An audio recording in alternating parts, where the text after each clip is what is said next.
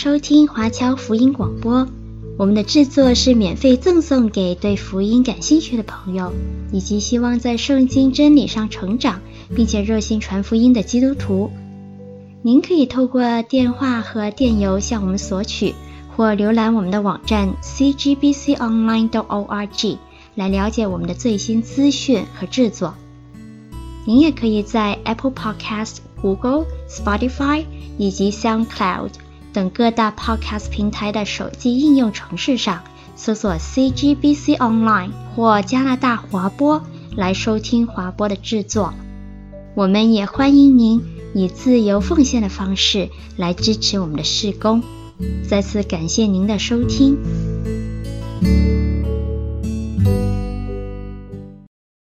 弟兄姐妹平安。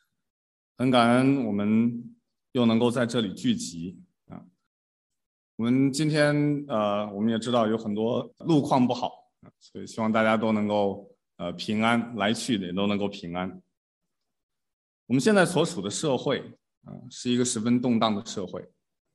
我们在呃疫情的时代还没有过去，疫情所发生的变化，我们还不晓得到最后的结局是怎样。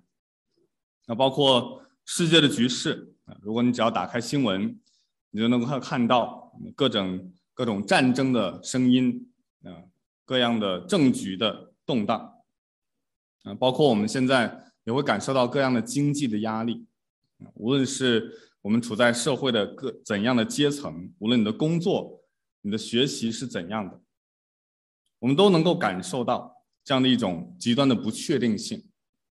在这些的不确定性当中，啊，包括我们上周，呃，在大多地区的培灵会上，陈世基牧师也来向我们宣讲的主题，就是乱世当中的门徒。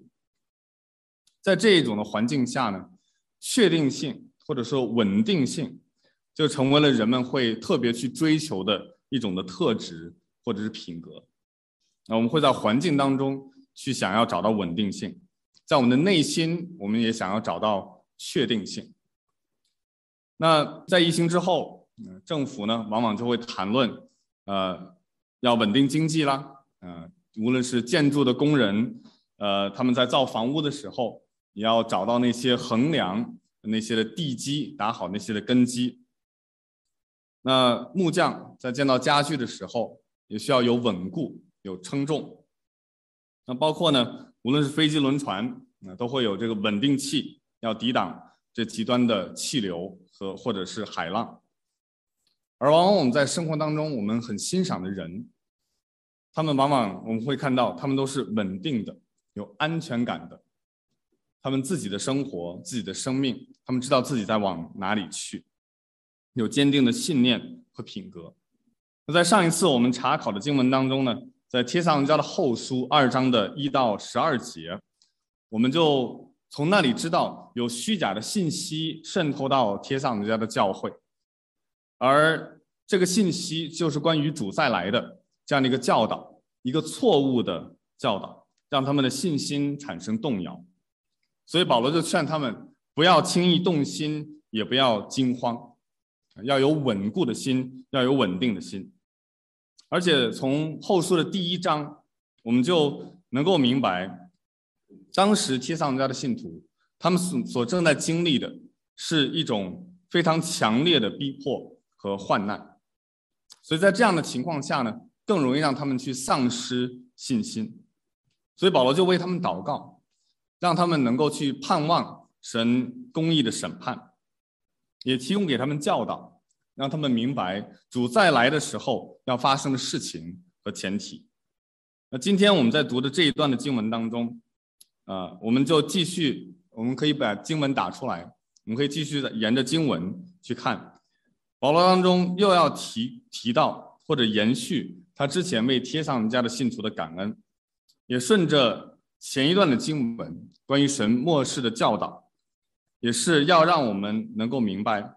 在主末日的审判当中，我们可以得到安慰和鼓励，因为我们已经接受了并相信了真理，而且呢，又要教导我们如何去持守真理。再来呢，也是为信徒去带导，好让我们能够操练真理，啊，相信真理，持守真理和操练真理，用此呢来对抗他们所面临的，无论是外在的逼迫，或者是内在的诱惑。首先，我们看到在十三到十四节这边说：“主所爱的弟兄啊，我们本该常为你们感谢神，因他从起初拣选了你们，叫你们因信真道，又被圣灵感动，成为圣洁，能以得救。神借着我们所传的福音，召你们到这个地步，好得着我们主耶稣基督的荣光。”那这一段呢，首先保罗的感恩啊，也是延续到他在。整个书信当中，一开始啊，在一章三节那边就已经提到过的为信徒的感恩。那前面的感恩的原因，是因为他们信心格外的增长，并且在众人当中彼此相爱的心也都充足。那在这里感恩的内容，我们就看到有相似的地方，但也有不同的地方。相似的呢，就是提到提撒罗尼迦信徒的信心；不同的是呢，这里的感恩更多是为神。在信徒身上所做的工作而感恩，这里面描述了三个得救的必要的条件，呃，或者说三个信徒得救的主要事件，这个顺序是有意义的。首先呢是父神的拣选，第二是信徒信从真道，那第三呢是透过圣灵的感动成为圣洁。而在这一段的经文当中，我们也看到。他表达了三位一体的神在救恩当中所分别的功用，父神是拣选者，圣子是执行者，那圣灵呢是施行者，或者从另一个方数，呃，用用另一个方式来去表达，那救恩是出自圣父的预定，圣子的成全和圣灵的应用。那信徒得救这样的一个前提。是来自于上帝从起初的拣选，是因为相信耶稣基督是真道，又被圣灵感动而成为圣洁。这三位一体神在旧恩当中的作为，这个核心的信息就是保罗所传讲的福音，这就是好消息。那目的呢，很清楚，他在后面说是为要信徒得着主耶稣基督的荣光。那这个可能在我们今天看起来非常的抽象，到底什么是得着主耶稣基督的荣光呢？或者说为什么要得着主耶稣基督的荣光呢？啊，我不知道大家怎么样，但是呃，我一般来讲呢，在上一次我在呃讲道的时候，然后有人在线上就看到看到我在讲道的这个状态，然后呢，Indigo 就给我说了一句话，我太太。他就说呢，你在讲道的时候很亮。什么叫很亮呢？不是因为我讲道的时候圣灵的充满然后发光，啊，是因为有些身体的特征，呃，让我的反射弧呃跟众位有头发的人呢是不一样的，啊，就很亮。那这是荣光吗？这是基督的荣光吗？好像并不是。那我们到底要追求？保罗告诉我们，我们所得到的这个事情到底是什么呢？啊，当人接受福音的时候，就已经有了基督的荣光，而且这个荣光并非单指一个得救的好处，好像是你去商店，你去买呃买商品，然后你去买衣服，然后正好碰见有打折、有促销，或者是女生去买化妆品，然后会有一个赠品。那这个救恩是我们要得到的东西，然后那个荣光就是赠品，是这样吗？啊，在保罗的思想当中是不是的？当我们要看到，对于保罗，甚至对于整个新约的作者来说，基督的荣光、主得着主的荣耀，是贯穿整个福音的信息，而在将来信徒们的身体的复活，才是这个荣耀完全的彰显。那主在信徒上得着荣耀，信徒呢会进到完全的地步，从而完全的去反映上帝的荣耀，成为上帝起初造人的时候就要他们成为的样式。当我们认识到人对于上帝荣耀的需求或者渴求的时候，我们就会明白，我们平常所追求荣耀的动力，我们追求的那些东西，其实它的本心是来自上帝自自己的，但是呢，我们追求的途径却往往是个人偏行己路。我们经常会用世界上的事物来去满足我们对神荣耀的渴求，比如说我们在工作当中会渴望得到老板或者同事的认可或者是表扬，可能在我们学习的时候，我们期待得到老师和同学们的嘉奖和鼓励，也有可能我们希望从我们身边最亲近的人，无论是我们的父母、我们的配偶、我们的儿女。让他们赋予我们最需要的肯定和赞许，又或许我们会从名牌包包、穿着打扮、珠宝首饰、豪宅豪车，从这些事情、这些事物来去享受世人给我们投来的羡慕和赞美的眼光。这些东西本身或许并不是坏的，但是呢，当我们把这些东西所带给我们的荣耀，来取代了上帝的荣耀的时候，那这就是拜偶像。我们最终会从这些事情上面迷失自己，而放弃了对主荣光的渴求。他们所能给予的都不能满足我们对于上帝荣耀的渴求。所以在诗篇十六篇这样说：“以别神代替耶和华的，他们的愁苦就必加增。”那这样的一个荣光，它是怎样满足我们的呢？啊，刚才我也提到，我们的荣耀不是我们自己的，而是去反射神的啊。这个就跟呃一个比较光滑的表面能够更好的反光是一个道理啊。大家可以听出来这个内涵啊。那如果举另外一个例子呢，可能让大家会比较好理解。我记得我小的时候呢，我特别崇拜我的父亲，他很有学识。呃，他在一个大学呢当老师，在我们当地的大学。那个时候呢，我自己上的上的小学，呃，因为他是教职员工嘛，所以呢就上的那个那个大学的附属小学。那他就在那个大学里面当老师啊，在我们当时的那个年代啊，说起来好像已经很久远了。那在那个年代呢，老师依然是很受尊敬、爱戴的一个行业啊，整个社会上的这样的一个认识都是。所以我们学校当中呢。我们这些学生对于小学和中学的老师呢，就已经是哇奉为天人。那你想想，我爸是大学的老师啊，那就更有多的一份的尊荣和荣耀，更受人的尊敬和爱戴。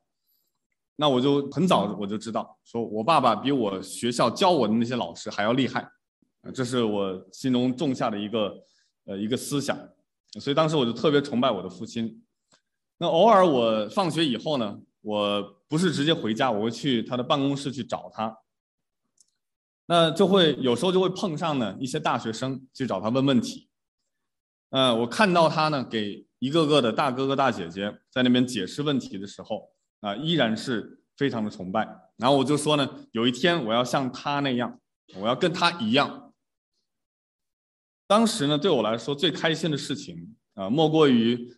认识我父亲的人，啊，他跟我说：“你简直就跟你父亲一模一样。”啊，这是对我来说是没有什么比这样的一个赞美更加好的事情。所以呢，被人说你很像你所崇拜的那个人，是一个非常美好的事情。而更美好的呢，是你所崇拜的那个人，他亲自来肯定你，说你跟他很像，对吗？所以呢，当我们在生活当中，我不知道你所崇拜的人是谁，但是我们大部分人肯定有我们所崇拜、所尊重的人。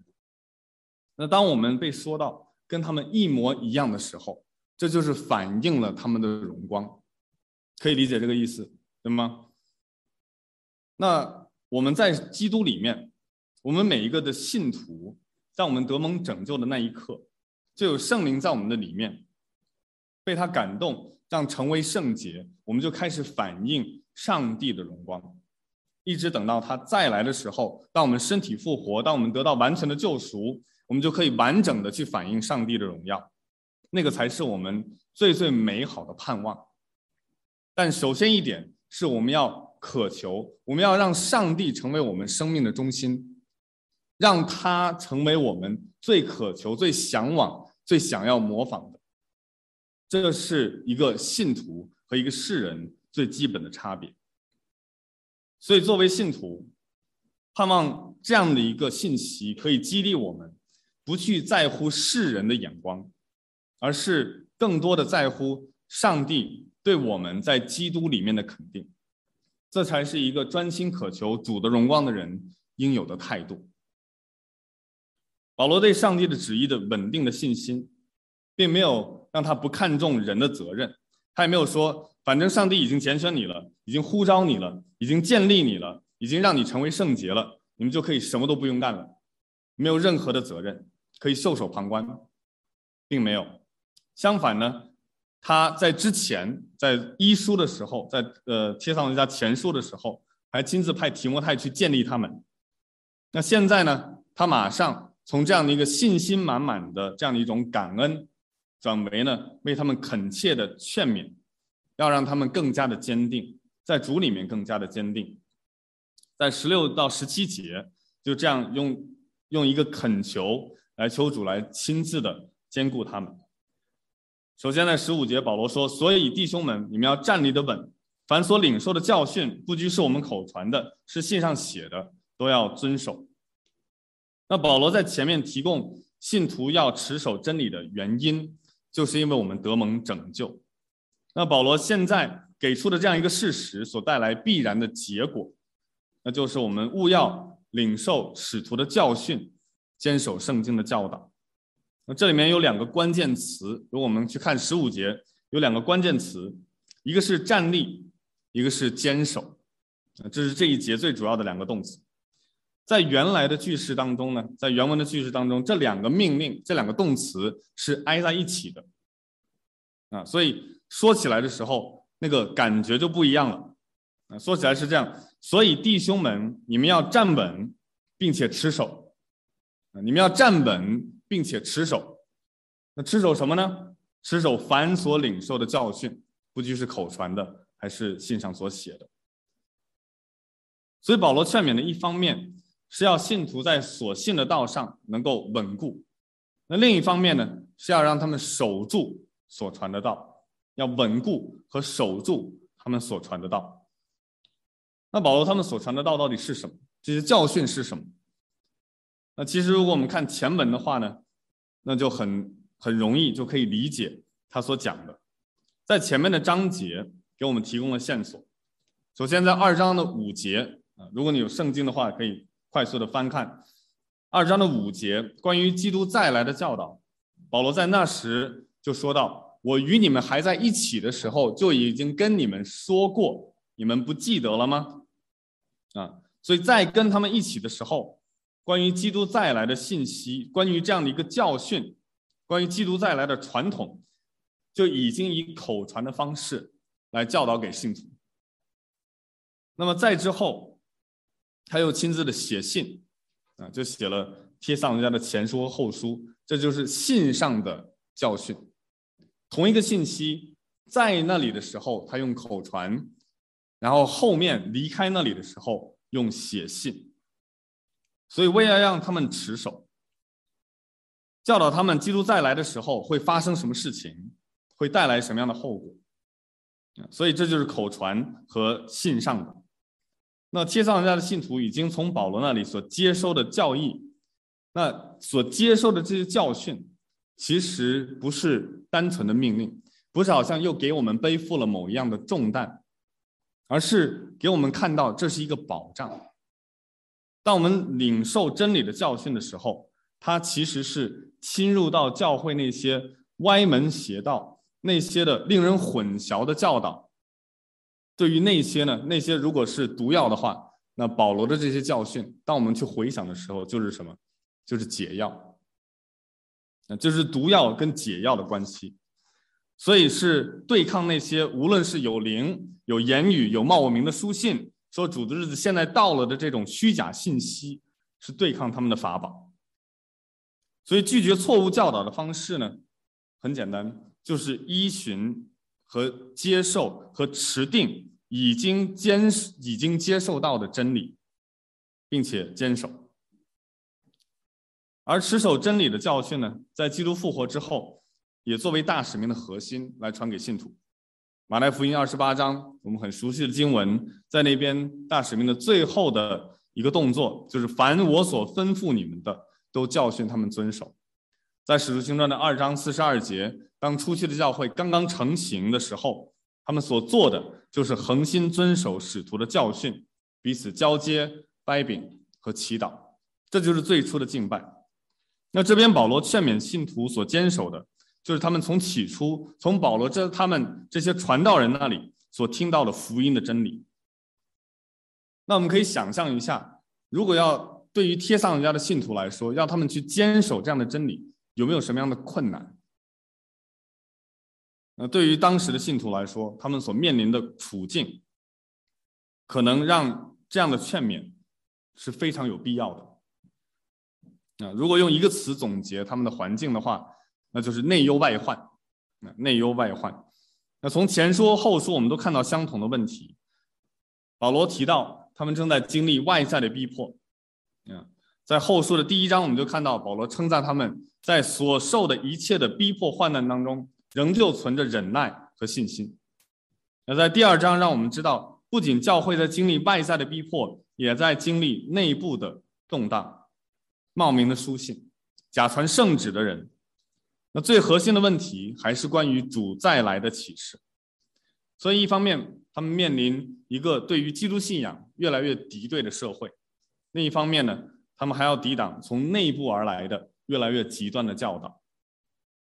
所以，保罗在这一章的最后劝勉信徒要牢牢地持守他们从保罗那里已经领受的真理。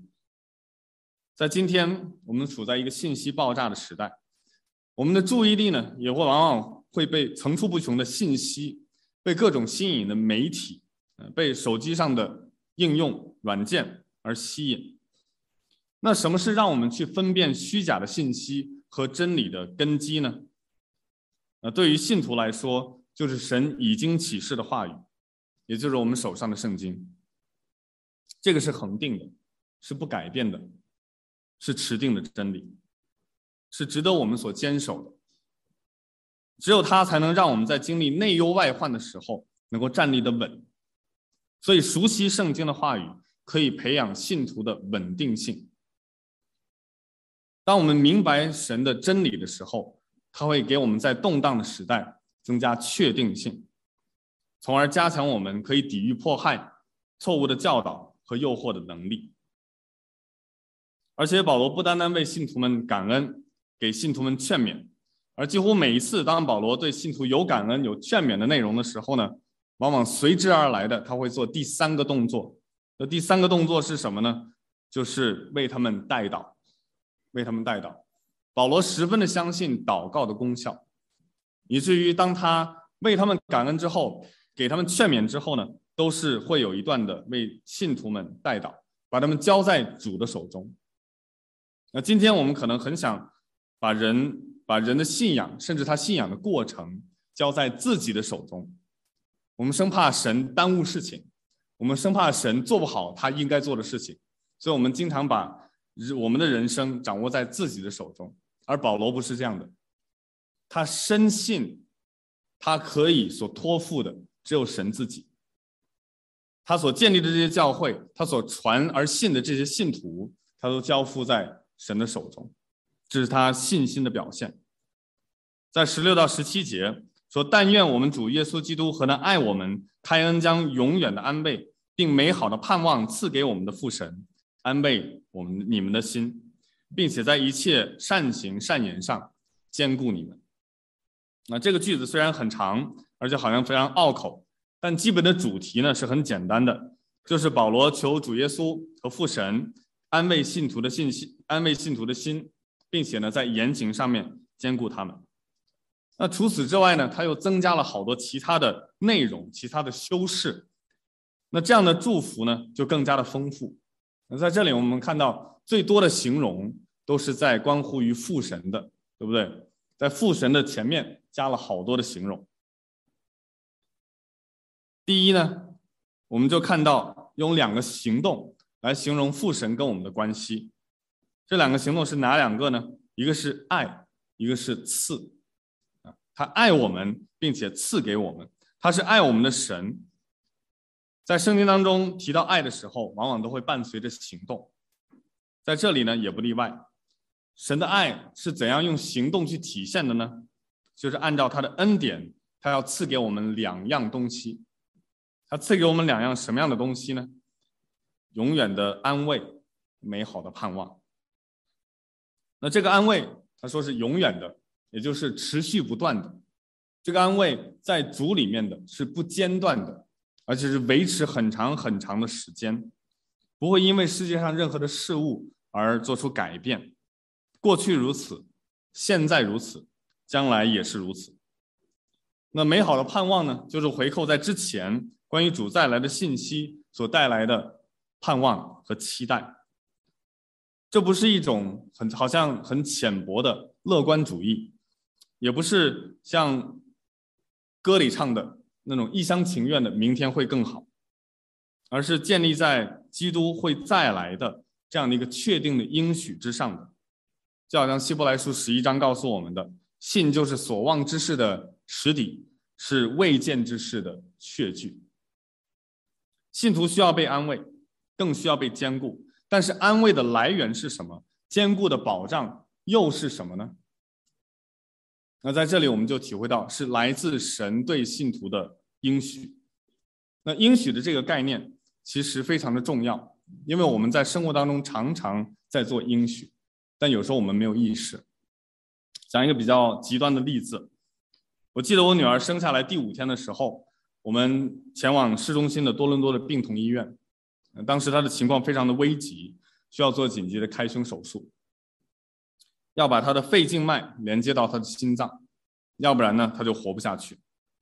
手术的当天，嗯，我们在家属的那个等候区，在等待手术的进行和结果。那个时候，嗯。我们确实不知道他是否能够活过来。那在那个家属的等候区呢，也有很多其他的家庭，跟我们很类似的，都是在等候手术的过程和结果，巴不得有一点点的信息，好让他们能够有盼望和安慰。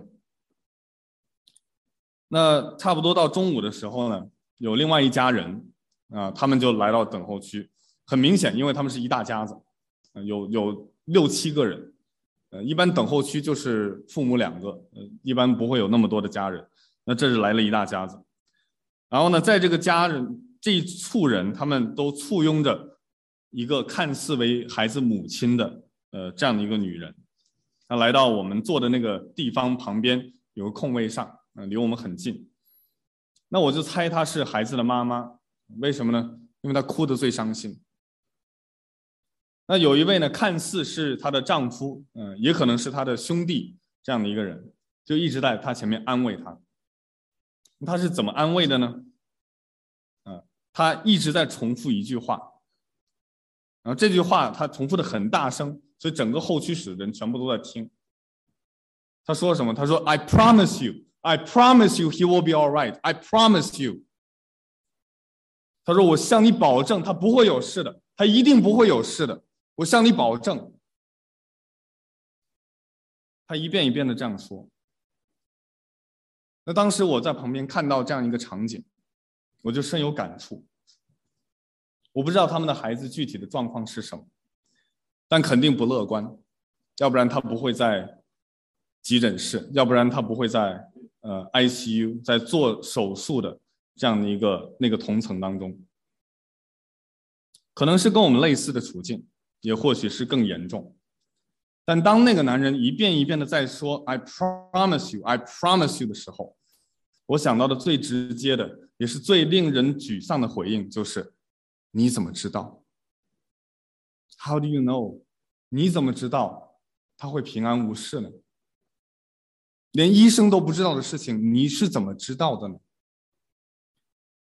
这个男人他在尽他的所能去安慰他的家人。这是无可厚非的，但是呢，他没有任何的依据来表示他的承诺是会兑现的。但我们所信仰的这位上帝，我们所信仰的这位神，他的应许都会兑现，因为他的应许已经兑现了。只有他才是我们安慰的来源，是我们盼望的确据。我们安慰的来源和盼望的确据，一定要出于我们对神的认识，一个对神的应许和他的信实真切的认识。如果我们不认识神是一位信实的神，那我们会认为他所说的话，在圣经上面所启示的，跟我在 ICU 在等候病房的时候，那个男人所说的一样的苍白无力。他是爱我们的神，并且是赐恩给我们的神。他所赐的恩惠包含永远的安慰和美好的盼望。在前面。保罗之所以可以这样说，就是因为在前面十三到十四节，他提到他创世以来就拣选了我们，救恩不是一个意外，因耶稣基督给我们的拯救不是一个意外，他是在创世之前就已经拣选的，并且在之后他承诺的时候就兑现了。因为他承诺过，所以他兑现了。他差派耶稣基督来拯救我们，并且他承诺了圣灵要来作为我们的保惠师，来重生我们，来让我们成为圣洁。他也兑现了。这一切就是他爱的体现。这些的作为是要让我们能够在他里面有永恒的安慰和美好的盼望。这是我们信徒立足的根本。只有那最终极的、最美好的盼望，才能够在急切的患难当中，成为我们最终极的安慰。那有了从神而来的安慰和盼望，保罗依旧没有忘记信徒的本分，所以他特别的祷告，让神亲自的兼顾信徒。在哪些方面兼顾信徒呢？主要是两个，一个是善行。一个是善言，在信徒所说的话和所做的事上来坚固我们。神在困境当中给我们的安慰和盼望，是为了要让信徒能够活出他的样式。所以我们的言语和行为要和我们所蒙的恩相称。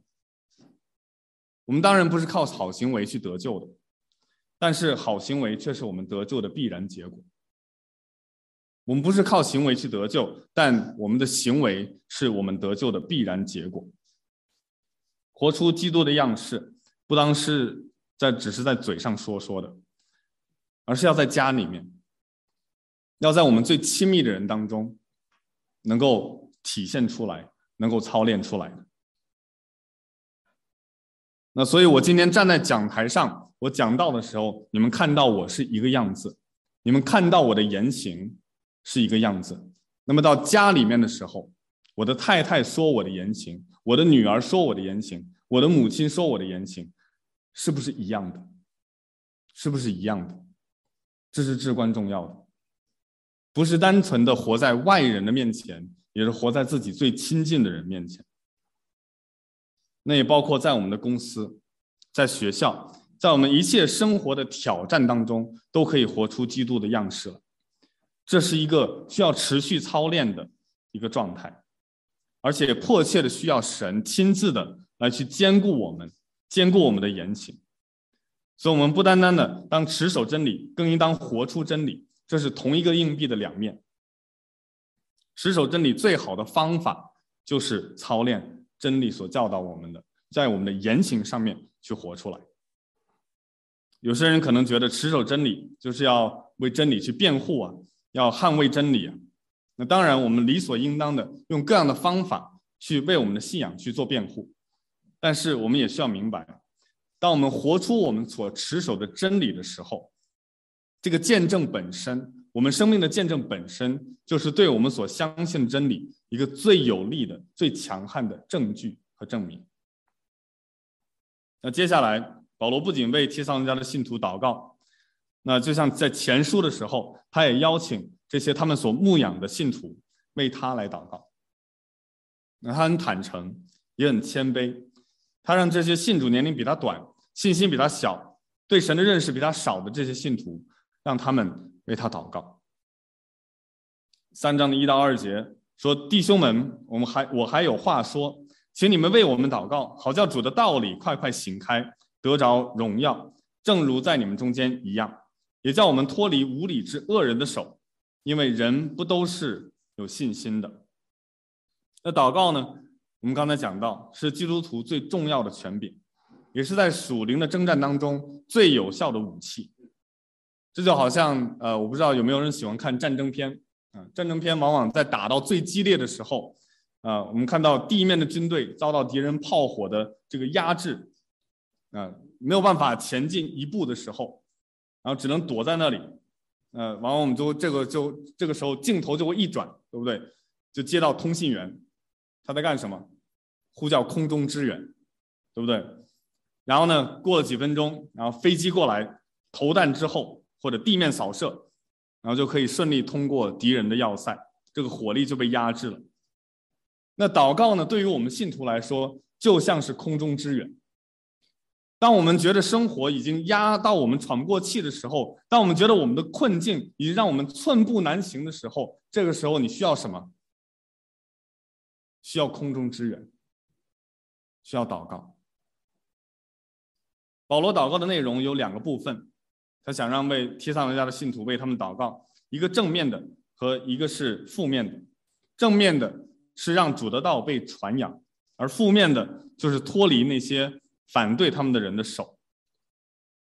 那教主的道理快快行开，那这句话呢，其实在原文当中，呃，特别生动。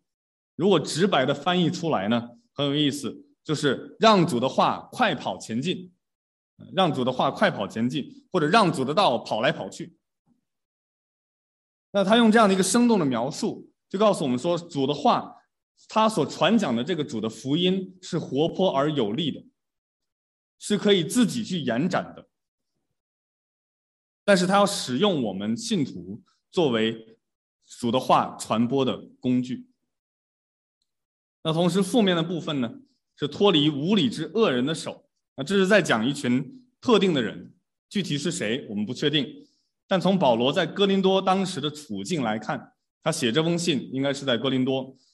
那我们看到很多人，尤其是犹太人，当时都在逼迫保罗他们，来阻碍他们传道的这样的一个工作。所以这里所描写的那个恶，是一种积极的恶，而且呢，和前面的祷告的内容是相关的。这些人的恶体现在他们拦阻主的道被传扬，所以保罗希望帖撒罗尼迦的信徒为他们祷告，能够脱离这些阻挡福音的人。我们也看到保罗在他的字里行间处处体现出他热切的关心着神旨意的成全，神的道的传播。这是一个在言行上面都尊主为大的人的特质，是一个扎根在神话语的，并且持守他的道的人。的这样一个特质，所以他是一个有信心的人。那相反呢，很多人他没有对主的信心。信心在原文当中也可以翻译成为忠贞或者是忠诚。在这里比较明显的是指那些抵挡福音的人，他们对于保罗所传的道，他嗤之以鼻，并且对他们这些传道人呢，还要加以迫害，去拦阻他们的工作。那我们可以想象一下，如果我们把自己放在那个处境当中，如果在某一个国外的宣教工厂，我们现在在服侍神，然后你发现呢，自己经常跟那个国家的统治者，包括那个国家的政府、那个国家的司法机关发生冲突，而且你周围呢又充满了别的宗教、当地的宗教的这种狂热分子，那他们生活的方式是虚伪的，而且呢是。与你作对的，那你这个时候就很需要帮助，而且立刻就需要。那如果这个时候给你一个机会，让你去跟你亲密的朋友去打电话，而电话的时间限制为六十秒，你会说什么？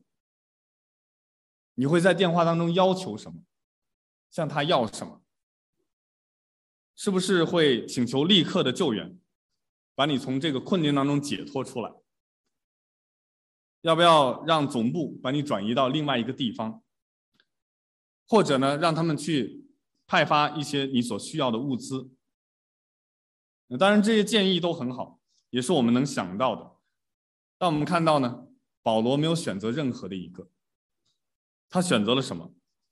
他选择在他所在的这个充满着肉体的情欲的城市哥林多，在他所写的这封信当中，我们看到他的负担都是集中在两个方面，一个是为哥林多的宣教的工作来代祷，另外一个就是提醒信徒们，也是提醒他自己，主是信实的，他仍然在掌权。我不知道你今天的环境和你的处境是否让你失望。当然，我们可能都经历过失望或者担忧的时候。但当你祷告的时候，我们可不可以学习保罗这样的一个心智，去为神国度的扩展而祷告？因为保罗之所以能够不顾自己的安危，这样的去祷告，这样的去祈求，恰恰是因为他把神当做他唯一的安慰和盼望的来源。他的安慰和盼望不来于不来源于环境和世界的变化，好像环境能够对他更好一点，而是来自神自己。这是我们时刻需要记住的。上帝坐在他的宝座上，在任何的情况下，他都是我们可以依靠的。可以信赖的，所以保罗接下来在说人的无信的时候，他就可以说主的有信。在第三节，但是主是信实的，要兼顾你们，保护你们脱离那恶者。虽然人不都是有信心，但主是信实的，不仅可以保护保罗脱离那恶人，也可以兼顾信徒，保护信徒脱离那恶者的攻击。神不会丢弃他的子民。并且会保护我们免受恶者的攻击。在保罗的时代，教会并不享有任何社会的权利，或者甚至是司法的权益。当信徒他们被逼迫的时候，都很难去找罗马的法庭去申冤、去申诉、去寻求保护。但保罗但没有单纯的从人的层面去看问题，他看出来他们所面临的这个征战。不单单是跟人的，所以他不是跟有血气的在征战，那是跟什么？跟那些执政的、掌权的、管辖着幽暗世界的，以及天空属灵气的恶魔在征战。脱离恶者，并不代表信徒就不会受苦，而是要信徒明白，当他们受苦的时候，主会亲自与他们同在，让他们的信心更加坚定，不至于跌倒和退缩，保护他们。对神的忠诚，保护他们在神里面的信心。有一则的新闻报道，介绍了一个在石油的钻井平台上面，通常会使用的一种救援装置。那这个是个什么装置呢？就是万一发生在油田，因为他们都在海上，万一发生火灾或者是台风啊、飓风啊，那钻井平台的这些工人们，他们就会钻进一种。呃，长得像一个弹头的这样的一个公共汽车啊，可以像是公共汽车，然后有很多位子，然后进去以后呢，把他们绑在座位上，然后当把这个入口关闭的时候，那这个类似于像太空舱似的这个装置，就为它从它一个滑槽当中就弹出来，然后呢，从这个钻井的平台当中被抛到海里去，啊，然后他们就在这个这个太空舱里面。然后呢，里面的安全带会把这些乘务员呢绑的绑得紧紧的，免得受海浪的冲击。然后随后呢，这个这个太空舱这个保护舱呢，它就在海中漂浮，一直到被救援的人员呢打捞来捡起来。那这样的一个保护舱，就跟保罗在这里面所描述的处境就非常的相似。称义的意义，信徒在主里面称义的意义，并不意味着我们的世界永远不会遭受侵害，不会分崩离析。钻井的平台仍有可能在飓风当中被刮倒，产生倒塌，甚至是失火。但那些做了正确选择的人，无论是在实际的救生舱里面，还是在基督的救生舱里面，都能免于被风暴去毁灭。风暴将会继续，是不停止的，但人的福祉却是取决于他们是否在那个救援的装置当中，藏身在基督里，是信徒最坚固的保障。所以保罗可以在接下来的经文继续说：“我们靠主深信，你们现在是遵行我所吩咐的，后来也必要遵行。因为深信主的信实，保罗就可以蛮有信心的宣告：帖撒罗尼的信徒正在遵行，将将来也必会继续遵行他们的教导，去持守真理，去操练真理。保罗认为信徒会遵行他们所吩咐的。”而且等到他们的信件一到的时候，甚至是到了未来很久的时刻，保罗他们都不在了。那他坚信那里的教会、那里的信徒仍然会继续遵行他们的教导。这一节也回扣到前面二章十五节的所提到的，保罗要求他们在所有的教训和吩咐上面都坚守。这里所用的“吩咐”这个词。会让当时的信徒呢，就联想到在军队当中由上级所发出的命令。在战场上不可能光有军官，军官去作战，那作战的力是不够的，要有士兵。那每一个士兵都应该尽到自己的责任。在我们的教会当中也同样的道理。如果军队里面出现了不顺服、缺乏秩序、无纪律的情况，那就会受到处分。那很多的这种情况，是不是也今天发生在我们的教会当中呢？如果是发生了，会怎样呢？如果军队的没有纪律、散漫，那他们将会永远无法打胜仗，对吗？那如果今天教会纪律散漫、毫无秩序的话，那他可以在这个属灵的征战当中可以存活多久？这是我们要去思想的问题。上战场的时候，我们就需要能够有办法去应付敌人。但是信徒如果不理解、不明白，甚至是违背上帝的话语，那我们可以想象一下，这样的一个军队是非常糟糕的。同样呢，士兵服从命令，这是出于他忠于职守，或者呢，也是对于违背命令带来的后果那样的一个惧怕，所以服从命令是士兵的天职。但是基督徒对于上帝的顺服，却来自一个更高的动机，不是出于对后果的惧怕，而是因为神已经对我们所施的怜悯、所施的恩典，他对我们体现的爱。我们的救主已经爱我们，为我们而死，我们怎能不顺服他呢？我们的父神已经为我们预备了莫大的救恩，我们怎能不爱他呢？圣灵已经重生了我们，使我们成为圣洁。我们怎能不顺从圣灵行事呢？最后，保罗说：“愿主引导你们的心，叫你们爱神，并学基督的忍耐。”在第十七节，嗯，二章的第十七节，保罗为信徒的祷告是要主安慰我们的心。在这里呢，他再一次的祷告是求主引导我们的心，因为人的心是主导我们所有的动作和行为的，所以呢。箴言也告诉我们要保守我们的心，胜过保守一切，因为一生的果效是从心发出的。在这边的经文里面后半段说叫我们爱神，并学基督的忍耐。那更直白的翻译呢，其实是愿主引导你们的心，使你们进入神的爱，并且进入基督的忍耐。那这个感觉就不大一样了。这里的意思是要信徒们去思想。要把神的爱和基督的忍耐揣在心中，让我们在困境当中所思想的、所仰望的方向，我们所立定的、我们要面对的那个方向，永远是神的爱和基督的忍耐，去效法神的爱，以基督的忍耐为榜样而去生活。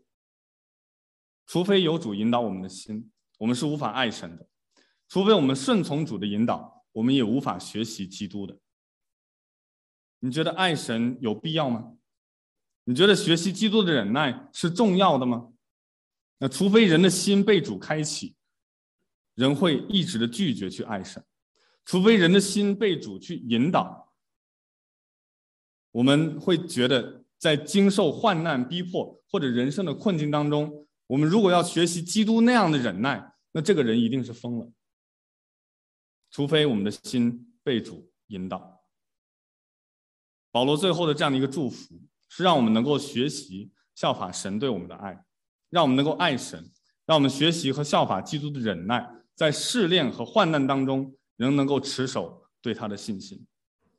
求主帮助我们，让我们记得我们得拯救是为了得着基督的荣光，并且让我们坚守圣徒的教训，持守在神的话语上面，深信上帝的信使，因为他会保护我们脱离那恶者。也求主安慰我们的心，也求主引导我们的心，让我们效法上帝的慈爱，学习基督的忍耐。